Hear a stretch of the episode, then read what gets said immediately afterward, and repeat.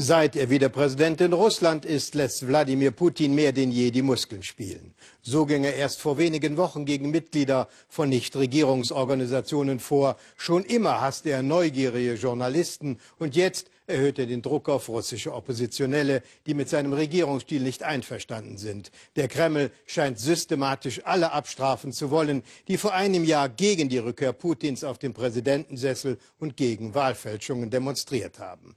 Besonders hart von Putins Rachefeldzug sind zwölf junge Männer betroffen, denen derzeit in Moskau der Prozess gemacht wird. Udo Lilischkis hat für uns die Hintergründe recherchiert. 6. Juni Haftprüfungstermin. Von den zwölf Angeklagten sitzen zehn schon über ein Jahr in Untersuchungshaft. Auch heute werden sie ihre Freunde und Eltern nicht sehen. Geschlossene Sitzung. Einigen drohen bis zu zehn Jahre Haft. Aufruf zu Massenunruhen, gewaltsamer Widerstand gegen die Staatsgewalt heißt die Anklage. Auch die Medien müssen draußen bleiben. Vor dem Moskauer Stadtgericht warten Angehörige und Unterstützer ohne allzu große Hoffnung politische Gefangene freilassen steht da. Gefilmt wird auf beiden Seiten von der Polizei und den Medien.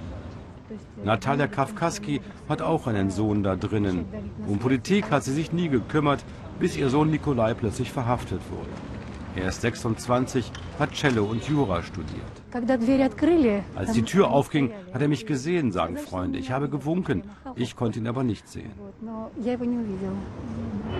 In der Stadt stille Solidaritätsbekundungen mit Mindestabstand. Gruppenproteste müssen genehmigt sein. Die sind doch unschuldig und die wirklichen Provokateure der Schlägerei mit der Polizei sind noch frei. Ein Polizist hat unbemerkt mitgeschrieben, geht dann wortlos weg. Das Gefühl ständiger Überwachung soll vermutlich einschüchtern. Rückblick. Friedlich begann die Demonstration am 6. Mai 2012 gegen Putin und seine dritte Amtszeit als Präsident. Doch dann begann die Konfrontation. 13.000 Spezialkräfte, viele aus entfernten Landesteilen eingeflogen. Eine regelrechte Orgie von Gewalt und Verhaftungen beginnt, inszeniert so eine Untersuchungskommission von den Sicherheitskräften. Inzwischen haben Fahnder, Journalisten und Menschenrechtler unzählige Videos ausgewertet. Hier die Schlüsselszene mit Nataljas Sohn Nikolai. Dmitri arbeitet für eine Internetzeitung. Er hat alle verfügbaren Videos und Fotos gesammelt. Sein Material hilft den Verteidigern der Angeklagten, deren Bewegungsprofile auf der Demonstration nachzuvollziehen. Auch das von Nikolai. Hier sieht man, wie der Polizist ihn mit dem Knüppel schlägt. Nikolai, das sieht man, hebt seine Arme nur hoch, um seinen Kopf zu schützen. Was da im Detail geschah, ist unklar. Aber das soll schon reichen, um daraus eine Strafanzeige zu konstruieren? Nikolai, das zeigen die Bilder, war aufgeregt angesichts der Polizeigewalt. Es gibt Videos, auf denen er schreit, Herr Offizier, stoppen Sie Ihre Leute, rufen Sie die Erste Hilfe. Ihr Sohn ist unschuldig, glaubt auch Natalia. Sie fühlt sich an die Schauprozesse unter Stalin erinnert, sagt sie uns. Einmal pro Woche bringt sie ihrem Sohn Medikamente und Gemüse in die Untersuchungshaft. Das Butirka ist eine gefürchtete Adresse. Das ist alles ein Albtraum, den ich mir vorher gar nicht vorstellen konnte. Man hofft dauernd einfach wieder wach zu werden. Inzwischen hat Nikolai Gallen- und Leberprobleme. Er bekam hier Bluthochdruck, eine Allergie und ständige Kopfschmerzen. Nikolas Anklage ist besonders haltlos. Der Polizist, den er verletzt haben soll, wurde nie gefunden. Überall in Moskau sitzen Eltern, die um ihre Söhne kämpfen. Einer von ihnen, Viktor Saviolov. Sein Sohn Artyom wurde hier in der Wohnung verhaftet, erst Wochen nach der Demonstration. 24 Stunden lang suchte er ihn verzweifelt in ganz Moskau, bis er ihn im Polizeihauptquartier fand. Auch Viktor hat mit Hilfe unzähliger Internetvideos minutiös nachvollzogen, wo sein Sohn an diesem Tag war. Artyom schaute nur neugierig zu. Niemand hat irgendetwas Gewaltsames bei ihm gesehen. Und dann kommen plötzlich vier Polizisten und zwingen ihn einfach so auf die Knie.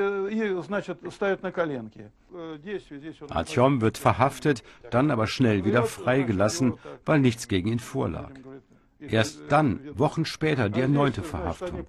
Und danach ein seltsamer Vorschlag eines Ermittlers an Viktor, den Vater. Der sagt zu mir, Viktor, deinem Sohn drohen acht bis zehn Jahre Gefängnis. Aber wenn du uns hilfst und er gesteht, bekommt er nur zwei bis drei Jahre. Und ich habe ziemlich laut geantwortet, würdest du denn zwei, drei Jahre sitzen wollen ohne jeden Grund? Da wurde er rot und ging weg. In der kleinen Wohnung lebte er mit Artyom alleine. Seine Frau starb vor kurzem. Artyom, meint er verbittert, soll angeblich zum Umsturz aufgerufen haben. Dabei stottert er so stark, dass er kaum seinen Namen rauskriegt.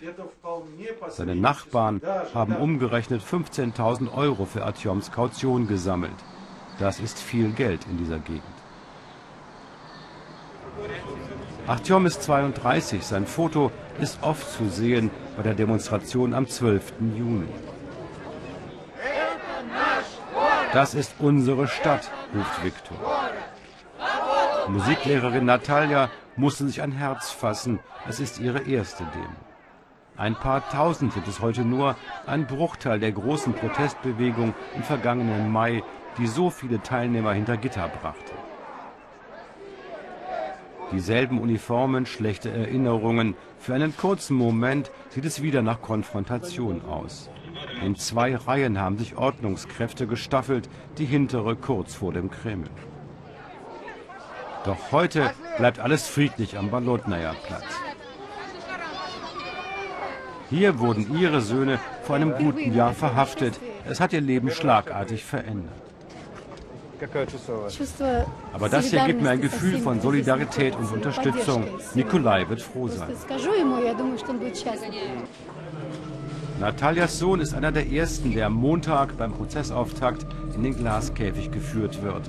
Artyom kommt gleich danach. Zwei junge Moskauer, die vermutlich für Jahre in Straflagern verschwinden. Das Fernsehen muss wieder draußen bleiben, die wenigen Bilder stellt das Gericht. Selbst die Rechtsanwälte befürchten einen politischen Schauprozess. Ich bin Ingenieur und daran gewöhnt, mich mit logischen Abläufen zu beschäftigen, mit vernünftigen. Aber unser jetziges Gerichtssystem hat damit nichts mehr zu tun.